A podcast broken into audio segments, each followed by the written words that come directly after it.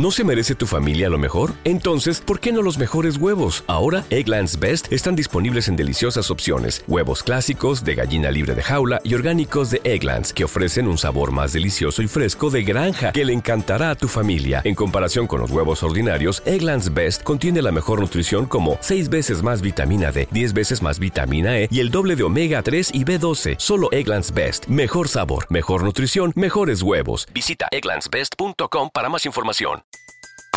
Everybody in your crew identifies as either Big Mac Burger, McNuggets, or McCrispy Sandwich. But you're the filet fish Sandwich all day. That crispy fish, that savory tartar sauce, that melty cheese, that pillowy bun. Yeah, you get it. Every time. And if you love the filet of fish, right now you can catch two of the classics you love for just $6. Limited time only. Price and participation may vary. Cannot be combined with any other offer. Single item at regular price. Ba da ba ba ba. Los criminólogos dicen que no existe el crimen perfecto. Lo que existe es el crimen mal investigado.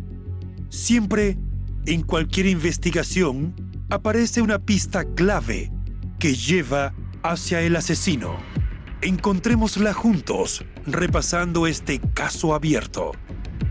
Hola a todos, mi nombre es León y en cada video repasaremos todos los detalles de los más terribles casos criminales. Antes de empezar, no te olvides de suscribirte y dejar tu me gusta para que puedas seguir trayéndote el mejor contenido de investigación. Recuerda también activar la campanita, ya que estaré subiendo videos tres veces a la semana. Empecemos. El caso de Amber Renee Heigerman.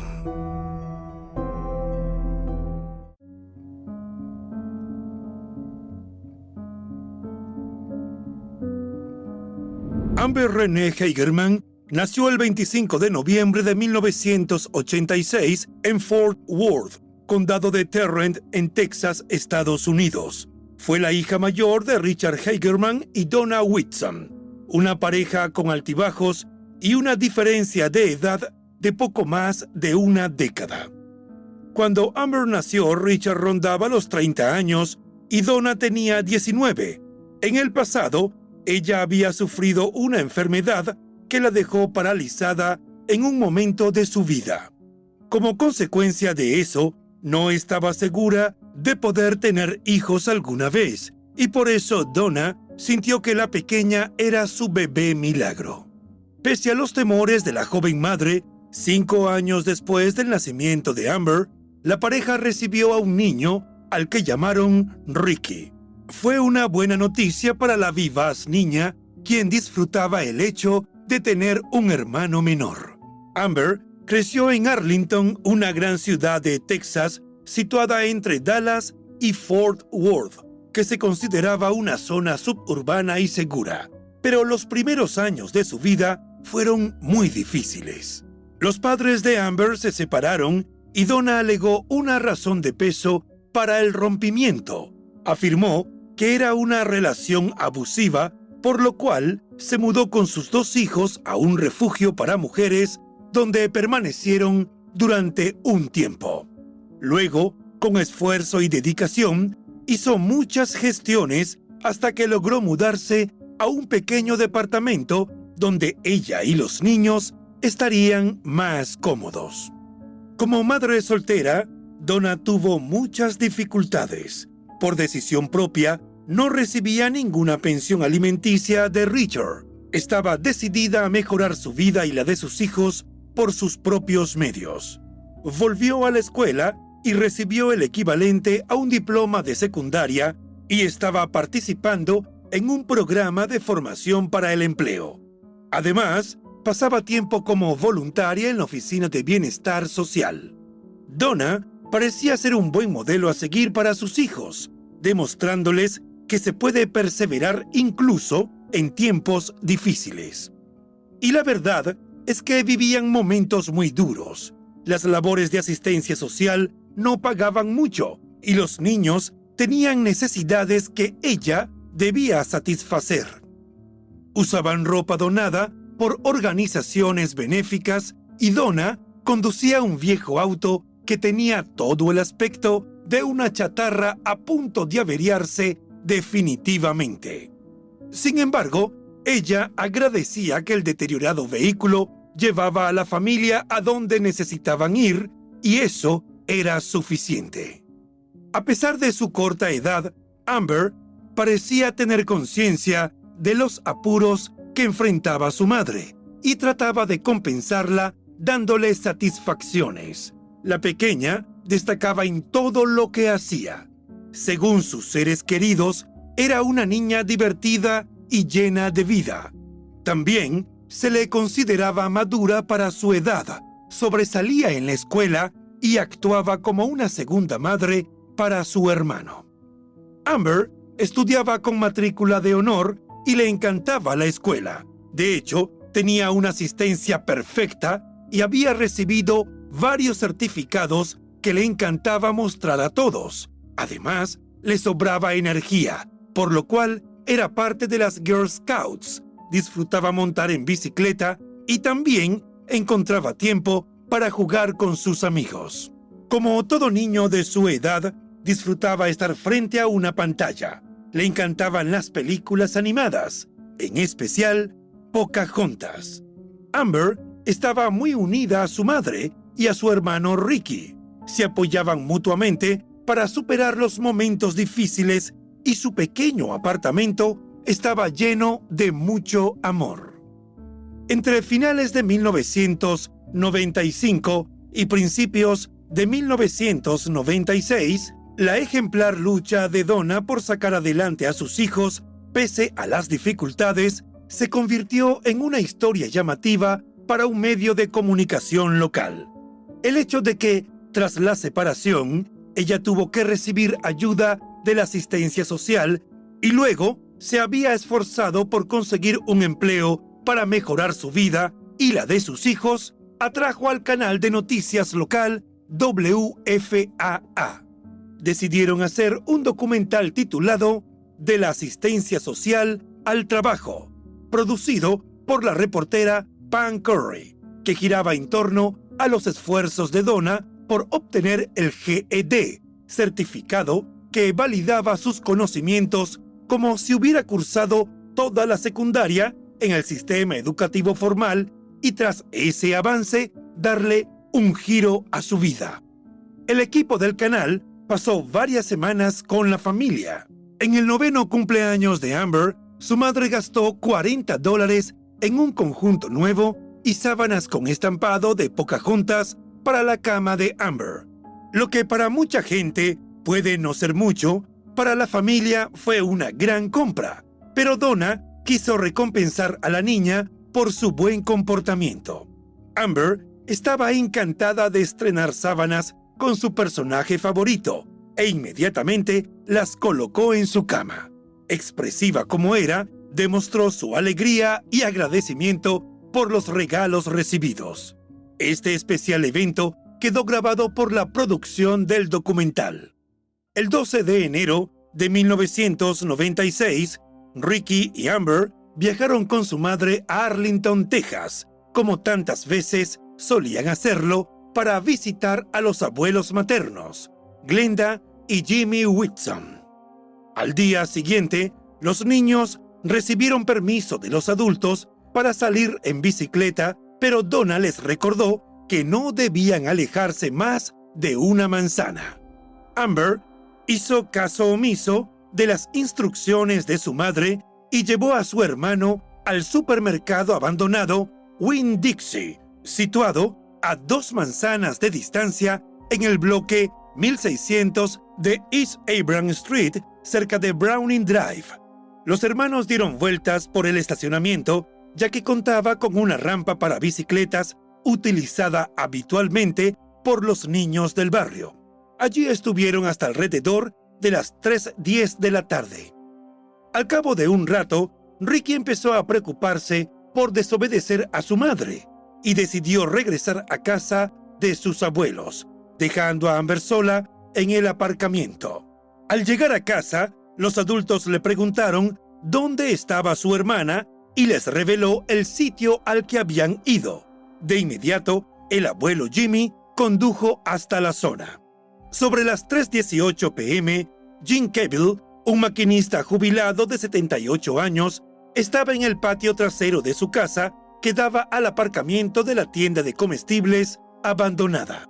De repente, vio a un hombre saltar de una camioneta y agarrar a una niña que empezó a patalear y a gritar mientras la metían a la fuerza en el vehículo por la puerta del conductor.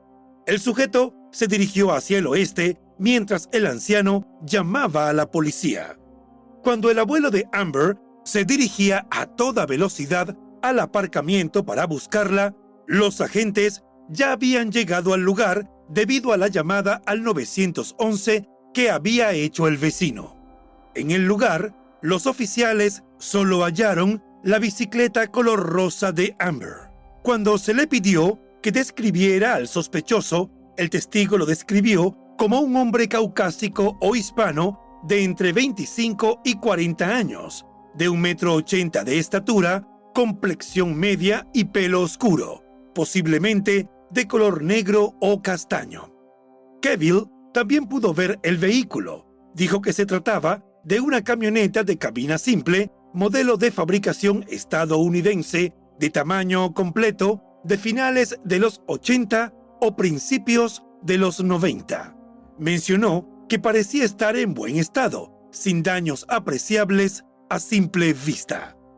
En medio del estupor por lo que acababa de saber, Jimmy decidió volver a casa para informar a Donna y al resto de la familia lo que estaba ocurriendo. Mientras conducía, pensaba cómo decirle a todos que Amber había sido raptada.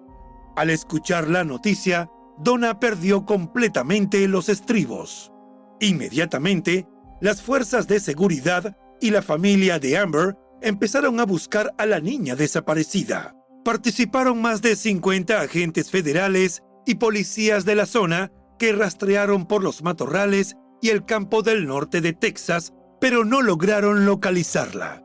Con la esperanza de que la información sobre Amber llegara al público, Donna se puso en contacto con los medios de comunicación locales y el FBI. El canal WFAA utilizó imágenes de su documental que todavía no se había estrenado al público para dar a conocer la imagen de la niña. Pam, la reportera del documental, dijo que al enterarse de la desaparición, tanto ella como los directivos de WFAA decidieron que en vez de monetizar con el material audiovisual, lo correcto era compartir sus imágenes con otras cadenas de televisión con la esperanza de que alguien la reconociera y encontrara a Amber con vida. La noticia llegó al padre de Amber, Richard, quien se puso en contacto con Mark Class, cuya hija, Polly, había sido secuestrada y hallada sin vida en Petaluma, California, el primero de octubre de 1993. Polly fue raptada mientras estaba en una fiesta de pijamas con dos amigos y su cuerpo fue localizado el 4 de diciembre de 1993. Un hombre llamado Richard Allen Davis fue condenado a pena capital por homicidio en primer grado y otros cargos relacionados con el caso. Tras el horrendo crimen, la familia quiso mantener vivo su legado a través de la fundación Polyclass, que trabaja para prevenir los delitos contra menores al tiempo que ayuda a recuperar a los desaparecidos y ejerce presión para obtener ayuda legislativa.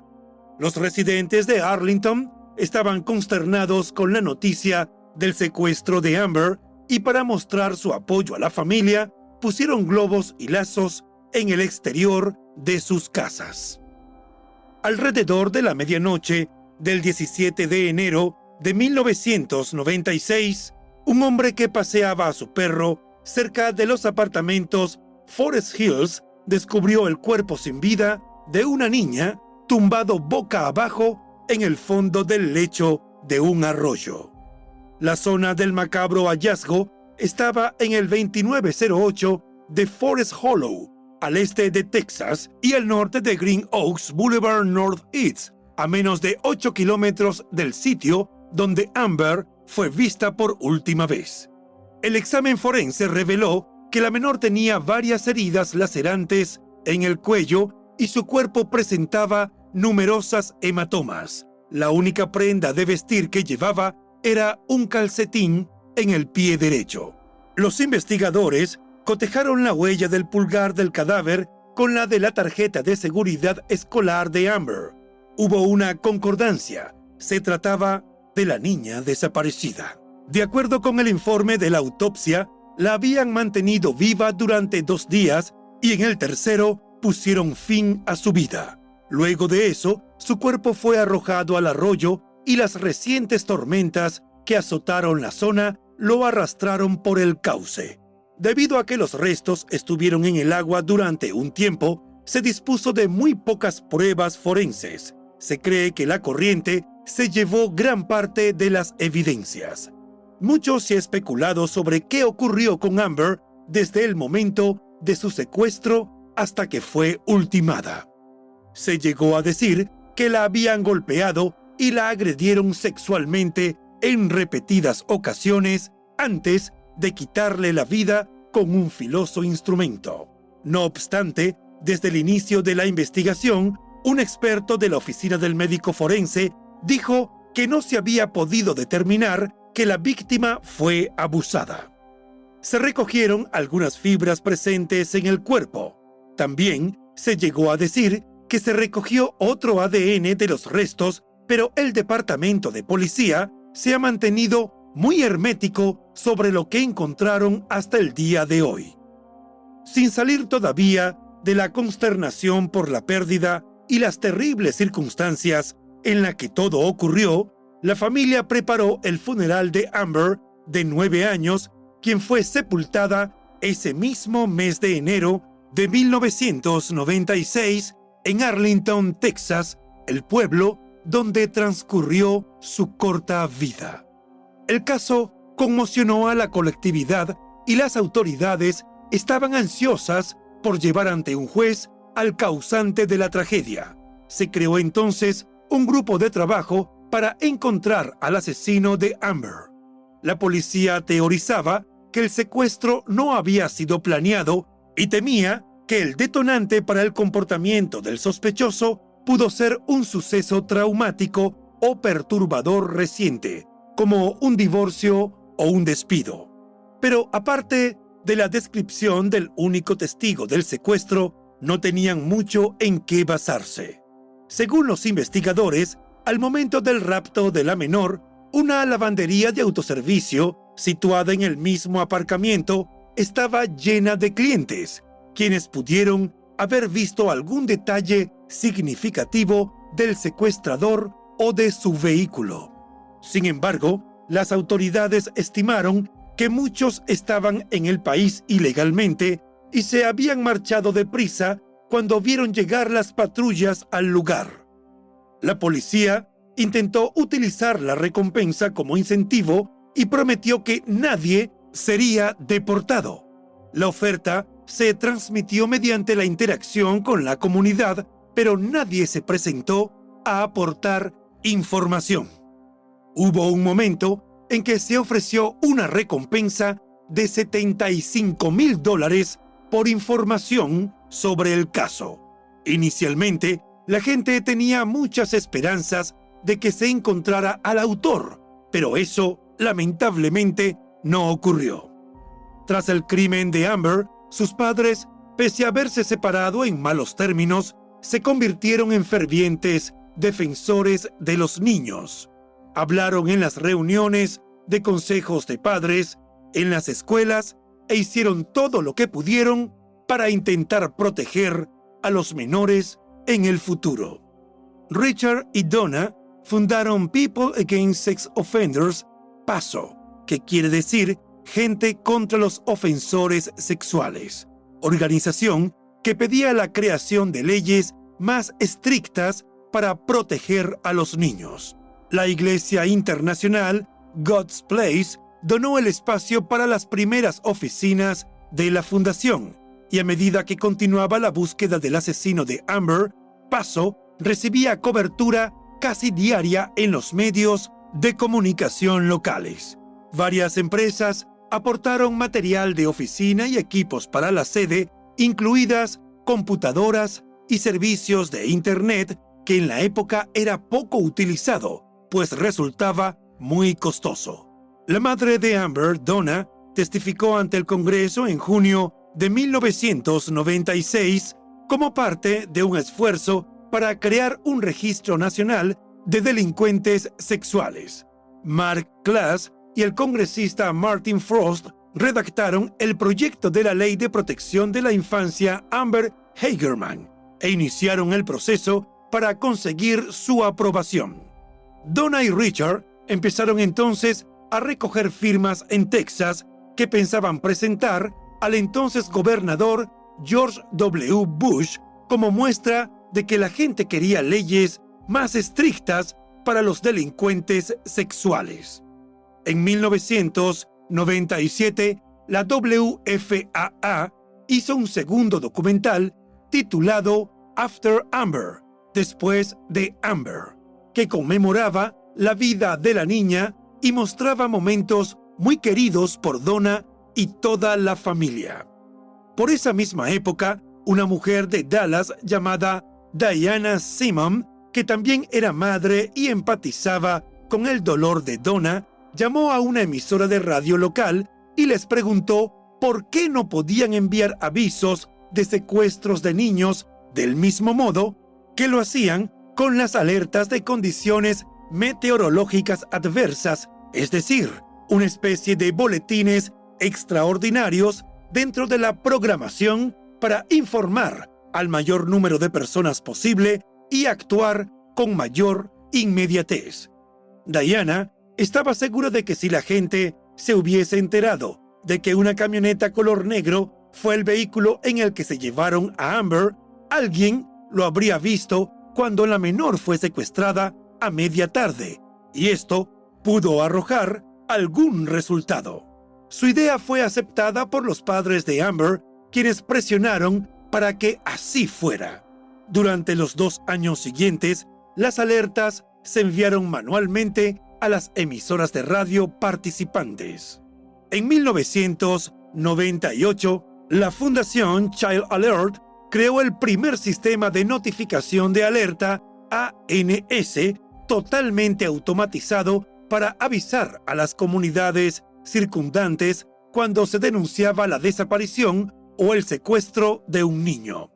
Los avisos se enviaban a las emisoras de radio tal como se había propuesto en un principio, pero incluían también a cadenas de televisión, fuerzas de seguridad de los alrededores, periódicos y organizaciones de apoyo locales.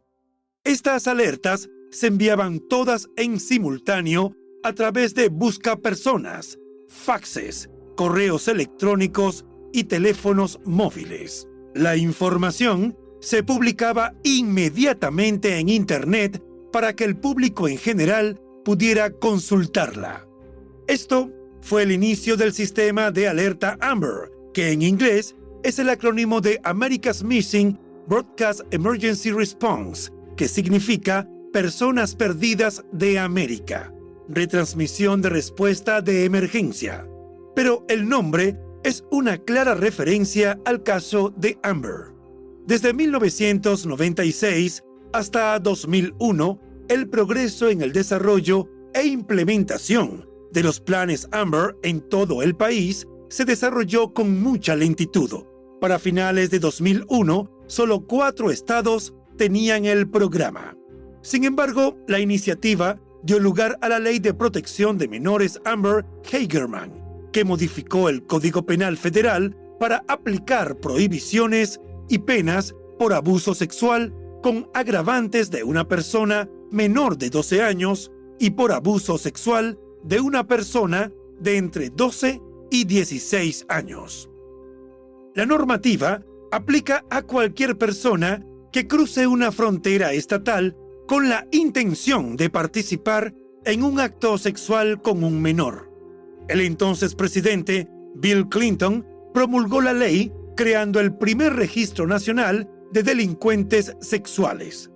tras la automatización de la alerta Amber con la tecnología ANS creada por la Fundación Child Alert, el Centro Nacional para Menores Desaparecidos y Explotados, NCMEC, amplió su papel en 2002 para promover el sistema. En septiembre de 2002, 26 estados norteamericanos habían establecido sistemas de alerta Amber que cubrían todo su territorio o parte de él. Un grupo bipartidista de senadores estadounidenses, encabezado por Kay Bailey Hutchinson y Dianne Feinstein, propuso una ley para nombrar un coordinador en el Departamento de Justicia de Estados Unidos que pudiera ayudar a coordinar los esfuerzos estatales. El proyecto de ley también preveía 25 millones de dólares en subvenciones federales de contrapartida para que los estados establecieran programas de alerta Amber y adquiriesen los equipos necesarios como señales electrónicas de carretera. Dos senadores presentaron un proyecto de ley similar en la Cámara de Representantes que fue aprobado por unanimidad en el Senado una semana después de su presentación. El 30 de abril de 2003, Donna, la madre de Amber, y Ricky, el hermano menor de la niña, viajaron a Washington, D.C. para asistir a la firma por parte del entonces presidente George W. Bush de la legislación de la alerta Amber como ley nacional. En ese acto estuvo presente Elizabeth Smart, una adolescente de 15 años que fue recuperada y devuelta a su familia gracias a la alerta Amber. En 2006, se editó un sello conmemorativo en honor a la dedicación del sistema a la rápida recuperación de los niños secuestrados. Donna ha dicho en diferentes entrevistas que se pregunta constantemente si las cosas podrían haber sido diferentes si el sistema hubiera existido en el momento en que Amber fue secuestrada. Por desgracia, ha tenido que soportar más tragedias en los años transcurridos desde el crimen de su hija. Dos meses después del funeral de Amber, su entonces prometido perdió la vida en un accidente de tránsito, mientras que su hermana mayor falleció por complicaciones de un trastorno convulsivo en 1998.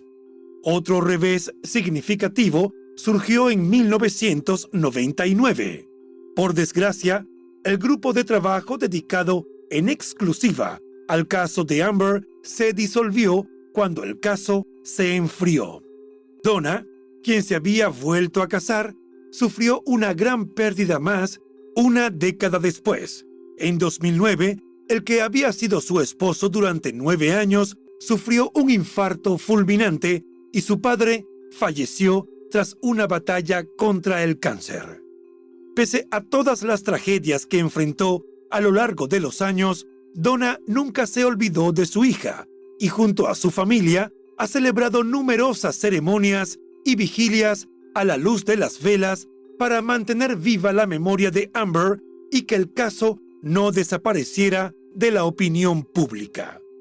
El Departamento de Justicia de Estados Unidos estima que de los niños secuestrados por desconocidos, el 75% son ultimados durante las tres primeras horas. Las alertas están diseñadas para informar rápidamente al público cuando un niño ha sido secuestrado y está en peligro, de modo que los ciudadanos serían ojos y oídos adicionales de las fuerzas del orden. En agosto de 2013, el Centro Nacional para Menores Desaparecidos y Explotados calculaba que 657 niños habían sido recuperados con éxito gracias a la existencia del programa Alerta Amber. Sin embargo, ha existido mucho debate sobre la funcionalidad real de estos avisos y la prisa con la cual actúan los oficiales de ley, aunque cada estado tiene sus propios criterios para emitir alertas Amber.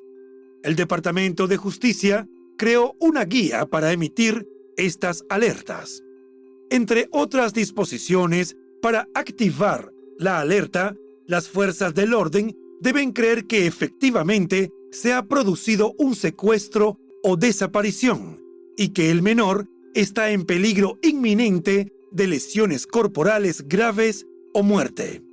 De igual modo, exige que exista suficiente información descriptiva sobre el menor y el secuestro, datos que deben introducirse en el sistema del Centro Nacional de Información Criminal.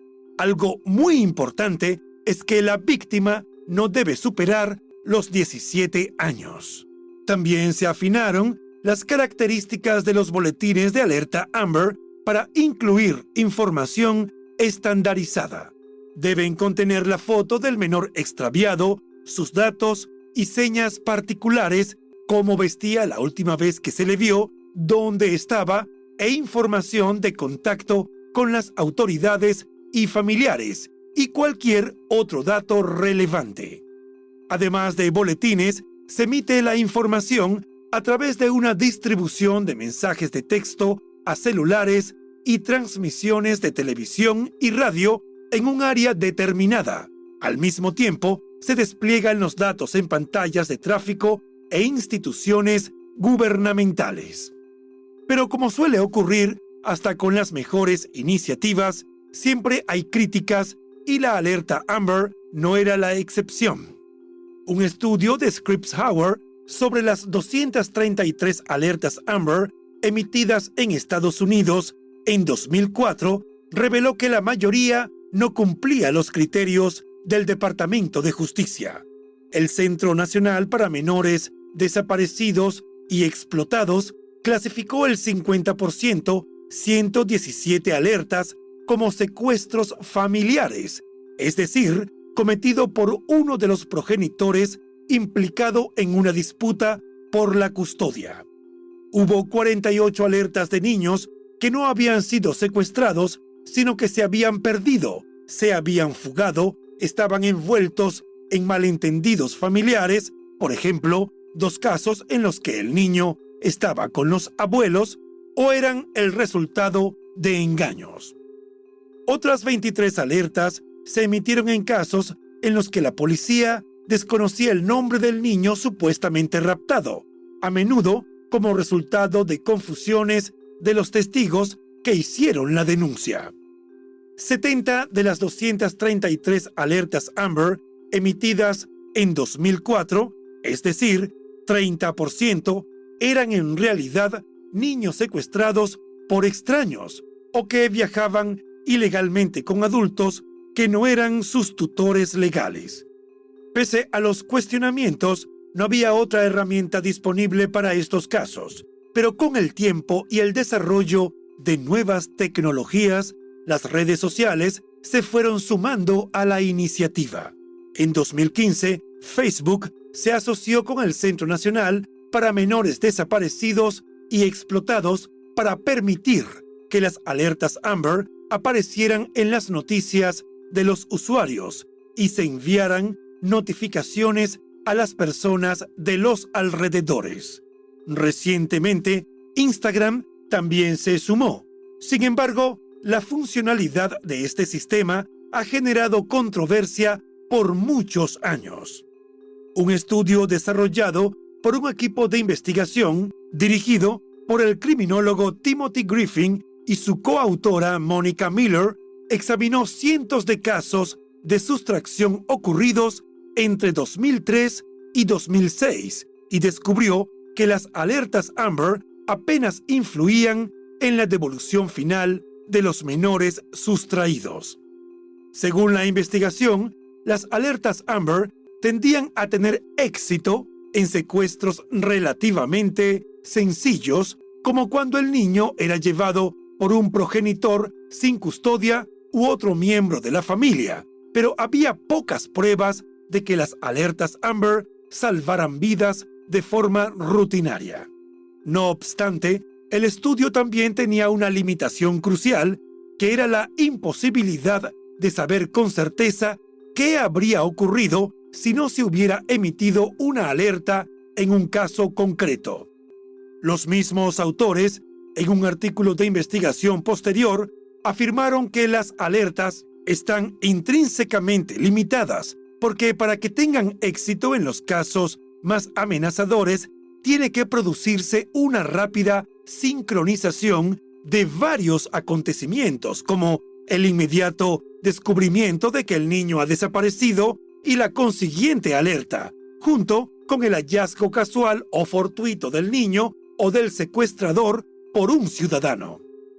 Entre los aspectos que se podrían y deberían mejorar, según los investigadores, está la contradicción entre la necesidad de una recuperación rápida y la prerrogativa de mantener los estrictos criterios de emisión para reducir el número de alertas frívolas o innecesarias. Eso crea un dilema para los funcionarios encargados de hacer cumplir la ley y una reacción pública cuando no se emiten alertas en casos que terminan como tragedias. No obstante, cabe recordar que, en el caso concreto de Amber, se determinó que la niña estuvo viva y en cautiverio durante dos días, por lo cual, de haber existido el sistema de alertas, posiblemente se habrían recibido a tiempo datos esenciales para salvarla. Otra opinión significativa ha sido expresada por grupos de defensores de los menores desaparecidos, a quienes les preocupa el hecho de que el público se esté insensibilizando gradualmente ante las alertas Amber debido al gran número de alarmas falsas o demasiado amplias en las que la policía emite el aviso sin atenerse estrictamente a las directrices de activación del Departamento de Justicia de Estados Unidos. Desde la desaparición de Amber, la policía de Arlington ha barajado más de 8.000 pistas. Hasta 2021, cuando se cumplió el vigésimo quinto aniversario del caso, nadie ha sido nombrado sospechoso oficial. Se dice que se siguen recibiendo dos o tres llamadas al mes. Aunque no se ha identificado a alguien en particular, hay personas de interés que tienen vínculos con la comunidad o antecedentes de actos delictivos. La policía se ha mantenido en contacto permanente con la familia, informándoles cuando llega a su conocimiento cualquier información. Sin embargo, Jim Cavill, el único testigo del rapto, ya falleció, al igual que muchos de los agentes que conocían el caso en su momento. En la rueda de prensa celebrada con motivo del vigésimo quinto aniversario del atroz crimen, las fuerzas del orden y Donna, la madre de Amber, trataron de conmemorar la corta vida de la niña y la creación del sistema que honra su nombre. Donna, quien llevaba un botón con la fotografía de Amber y un collar de oro con su nombre, dijo estar muy orgullosa de su hija porque desde el cielo sigue cuidando de los niños pequeños como hizo con su hermano menor. Las autoridades aprovecharon la oportunidad para poner al día al público sobre el estado de la investigación del caso. El portavoz del Departamento de Policía de Arlington dijo que había una nueva tecnología de pruebas forenses disponible que creían que construiría un perfil de ADN más completo del asesino y generaría nuevas pistas, pero no se precisó para cuándo llegarían las tan anheladas respuestas. La historia de Amber y su trágico final, cuando apenas empezaba a vivir, inspiró una película para televisión producida por Lifetime, así como varios documentales que están disponibles en línea. Una de estas producciones, emitida por el streaming Peacock y titulada Amber, la chica detrás de la alerta, explora el legado de la niña y la vida de su familia desde entonces. El documental solo está disponible en países como Estados Unidos, Reino Unido, Irlanda, Alemania, Austria, Suiza e Italia. En una entrevista con Yahoo Entertainment, la productora ejecutiva de dicho documental, Elizabeth Fisher, dijo que esperaba que ese trabajo ayudara a las fuerzas del orden a llevar finalmente al culpable ante la justicia. Enfatizó que solo hacía falta un testigo, una persona o una pista para dar a la familia de Amber la justicia que tanto necesitaba. La productora agregó que ese sería su sueño. 27 años después del secuestro y homicidio de Amber Renee Hagerman, su caso sigue sin resolverse. Desde la rueda de prensa de 2021, no se ha tenido más actualizaciones de la investigación o posibles resultados de las pruebas de ADN anunciadas por las autoridades. Sin embargo, su historia prevalece como una conmovedora muestra de amor, lucha y perseverancia de una madre que no ha cesado en buscar justicia. El legado de Amber vive a través de la alerta que honra su nombre y que ha demostrado ser una herramienta valiosa para ayudar a recuperar a niños secuestrados en peligro. Algunos críticos sostienen que la alerta Amber ha tenido un bajo nivel de recuperación de niños, pues en más de dos décadas de aplicación, los casos exitosos rondan las mil recuperaciones, por lo que cuestionan su efectividad. Sin embargo, Donna ha dicho que si salva la vida de un solo niño, para ella es una herramienta que funciona. En la actualidad, el sistema Amber Alert cuenta con conexiones en redes sociales, medios de comunicación y hasta notificaciones de Google.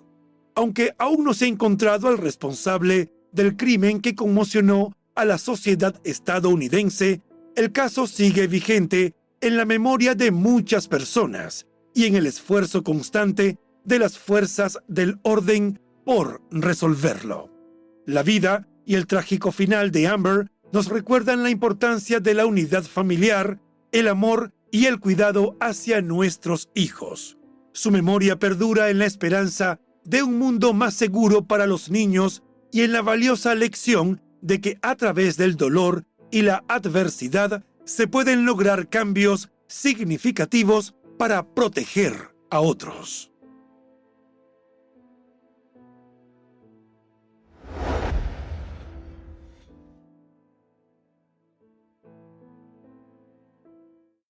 Y bueno, hasta aquí el caso de hoy.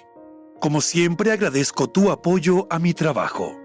Si te suscribes, das un me gusta y compartes este video, me ayudarás a seguir creando contenido. Hasta pronto.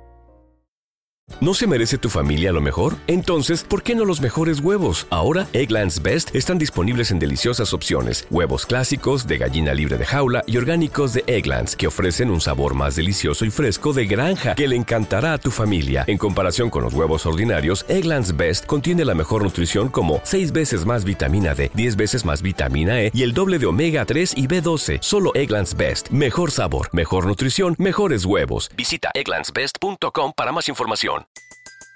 Everybody in your crew identifies as either Big Mac Burger, McNuggets, or McCrispy Sandwich.